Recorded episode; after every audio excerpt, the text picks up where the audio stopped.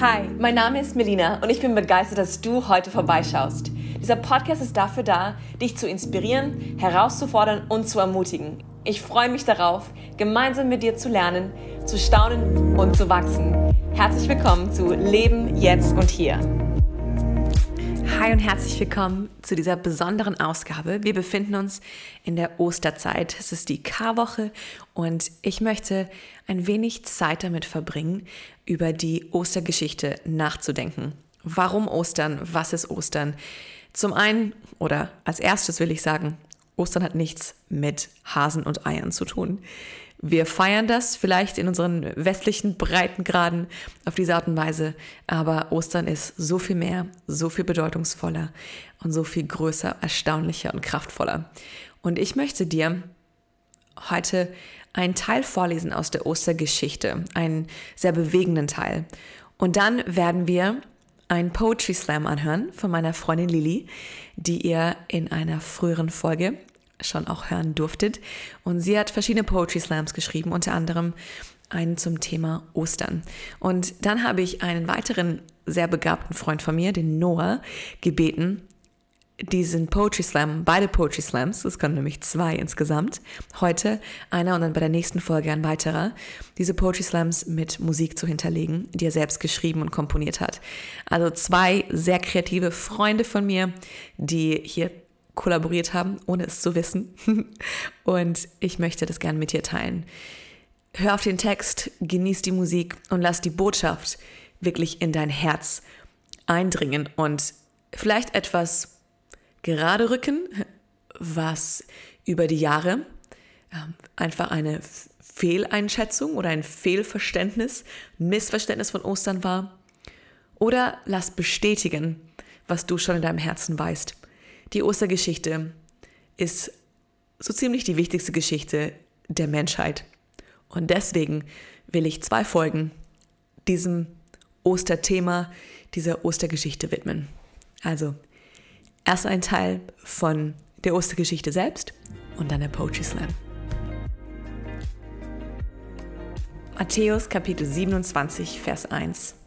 Am frühen Morgen fassten die obersten Priester und die führenden Männer des Volkes gemeinsam den Beschluss, Jesus hinrichten zu lassen. Sie ließen ihn gefesselt abführen und übergaben ihn Pilatus, dem römischen Statthalter. Ich lese weiter in Vers 11. Jesus wurde dem römischen Statthalter Pilatus vorgeführt. Der fragte ihn, Bist du der König der Juden? Jesus antwortete, Ja, du sagst es. Als nun die obersten Priester und die führenden Männer des Volkes ihre Anklagen gegen ihn vorbrachten, schwieg Jesus. Hörst du denn nicht, was sie dir alles vorwerfen? fragte Pilatus. Aber Jesus erwiderte kein Wort. Darüber wunderte Pilatus sich sehr. Der Statthalter begnadigte jedes Jahr zum Passafest einen Gefangenen, den sich das Volk selbst auswählen durfte. In diesem Jahr saß ein berüchtigter Verbrecher im Gefängnis. Er hieß Barabbas. Als sich nun die Menschenmenge vor dem Haus von Pilatus versammelt hatte, fragte er sie, wen soll ich diesmal begnadigen? Barabbas oder Jesus, den man für den Christus hält? Denn Pilatus wusste genau, dass das Verfahren gegen Jesus nur aus Neid angezettelt worden war. Während Pilatus die Gerichtsverhandlung leitete, ließ ihm seine Frau eine Nachricht zukommen. Unternehm nichts gegen diesen Mann. Er ist unschuldig. Ich habe seinetwegen in der letzten Nacht einen furchtbaren Traum gehabt. Inzwischen aber hatten die obersten Priester und die führenden Männer des Volkes die Menge aufgewiegelt. Sie sollten von Pilatus verlangen, Barabbas zu begnadigen und Jesus umzubringen. Als der Statthalter nun seine Frage wiederholte, wen von den beiden soll ich freilassen, schrie die Menge, Barabbas. Und was soll ich mit Jesus tun, dem angeblichen Christus? Da riefen sie alle, ans Kreuz mit ihm. Was für ein Verbrechen hat er denn begangen? fragte Pilatus. Doch die Menge schrie immer lauter, ans Kreuz mit ihm, ans Kreuz mit ihm. Als Pilatus sah, dass er so nichts erreichte und der Tumult nur immer größer wurde, ließ er eine Schüssel mit Wasser bringen. Für alle sichtbar wusch er sich die Hände und sagte, ich bin nicht schuld daran, wenn das Blut dieses Mannes vergossen wird. Die Verantwortung dafür tragt ihr. Die Menge erwiderte, ja, wir und unsere Kinder. Wir tragen die Folgen. Da gab Pilatus ihnen Barabbas frei. Jesus ließ er auspeitschen. Das Erstaunliche an dieser Geschichte ist die Tatsache, dass ich mich in Barabbas wiederfinde. Jesus war unschuldig. Er hat ein perfektes Leben gelebt. 33 Jahre auf dieser Erde.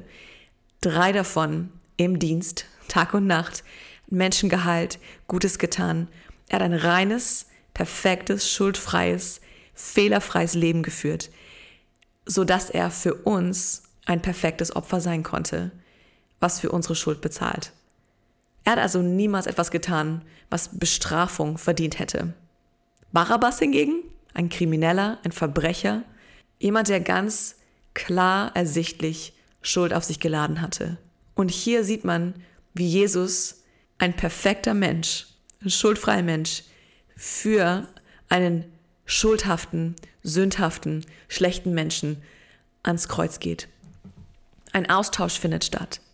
Sein Leben für mein Leben. Ich weiß um meine Schuld. Ich weiß, was ich für Gedanken habe, was ich für Worte gesprochen habe, was ich für getan habe, die Motive meines Herzens und ich weiß, dass ich in einem Prozess drin stecke und dass ich auch die nächsten Tage, Wochen, Monate, Jahre Vergebung brauche und dass diese Vergebung nicht verdient werden kann. Barabbas war einfach am richtigen Ort zur richtigen Zeit in diesem Moment, sodass Jesus für ihn das perfekte Opfer sein konnte, ein Ersatz, der Austausch konnte stattfinden. Jesus wurde verhöhnt, misshandelt, gekreuzigt und Barabbas ging frei, wurde begnadigt.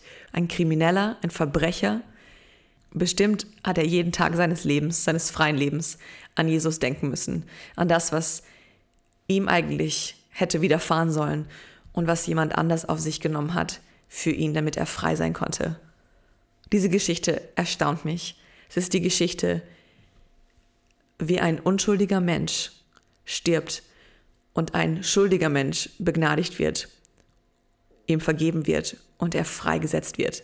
Und das ist eine der Botschaften von Ostern.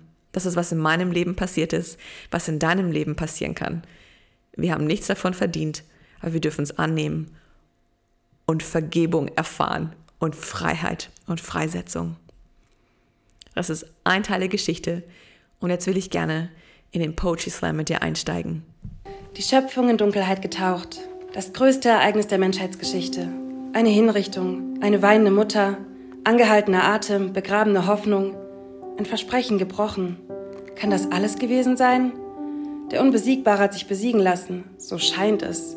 Die Hoffnung der Menschheit im Grab gelassen, von dem versprochenen Messias verlassen.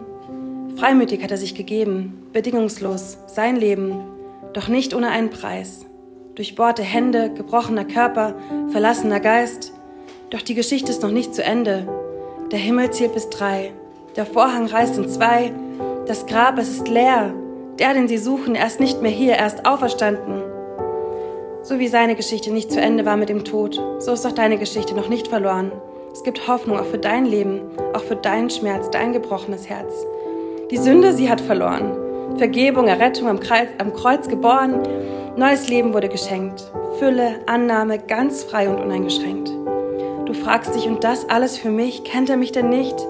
Die Schuld, die Sünde, ich, die ständig den falschen Weg geht. Ich bin es nicht würdig, dass er, Gott selbst, mein Herz erwählt. Aber er liebt doch jedes Detail an dir. Jeder Pinselstrich war absichtlich, war geplant und voll Liebe ausgeführt. Der, der sich Liebe nennt und dein Herz in- und auswendig kennt. Du bist einzigartig, dein Name, deine Ängste, Hoffnung, Träume, Siege und Niederlagen. Er kennt dich, liebt dich, absichtlich und unendlich. Er tanzt und jubelt, wenn er dich sieht. Und ja, er hat nur für dich gesiegt. Er sah dich und sagte, es war gut. Er hat seine Meinung nicht geändert, nichts hat ihn gehindert. Ist sich treu geblieben, hat sich entschieden, anstelle deiner im Grab zu liegen die Freude, die vor ihm lag, als er seinen letzten Atemzug tat. Er wusste, es kommt der Tag, da du ihm sein Herz gibst. Und das, das war ihm alles wert. Eine Liebe, die auf ewig währt, die Stürme und Hölle standhält, die selbst den Tod überwindet und dich in all dem Chaos findet.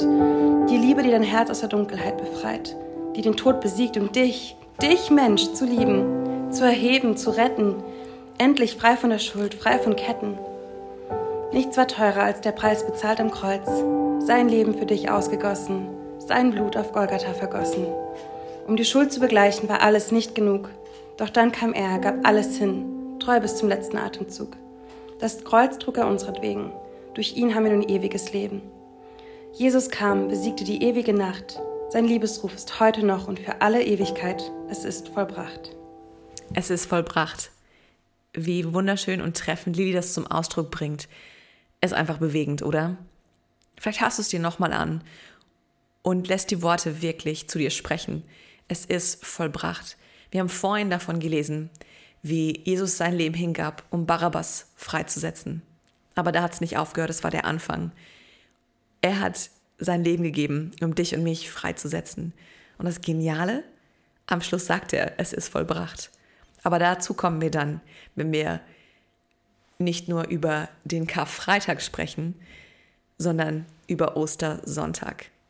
Er ist nämlich auferstanden, er ist nicht mehr im Grab. Aber ich will nichts vorwegnehmen. Ich meine, du kennst die Geschichte. Und diese Geschichte ist begeisternd. Aber ich glaube, dass wir einen Moment nehmen sollten, diese Woche vielleicht, und innehalten und darüber nachdenken, was Jesus für dich und für mich ertragen hat. Er wurde angespuckt, er wurde geschlagen, er hat eine Dornenkrone bekommen, er wurde verspottet und er wurde gekreuzigt.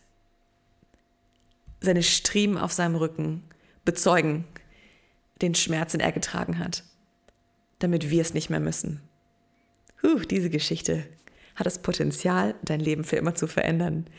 Sie hat mein Leben verändert und ist noch dabei.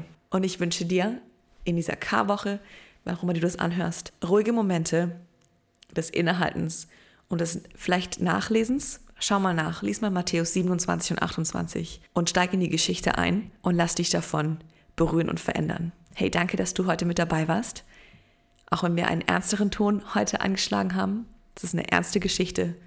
Aber wir wissen, dass der Sonntag kam und die Auferstehung kam. Und deswegen haben wir Freude und Zuversicht. Aber mehr dazu in der nächsten Folge von Leben jetzt und hier.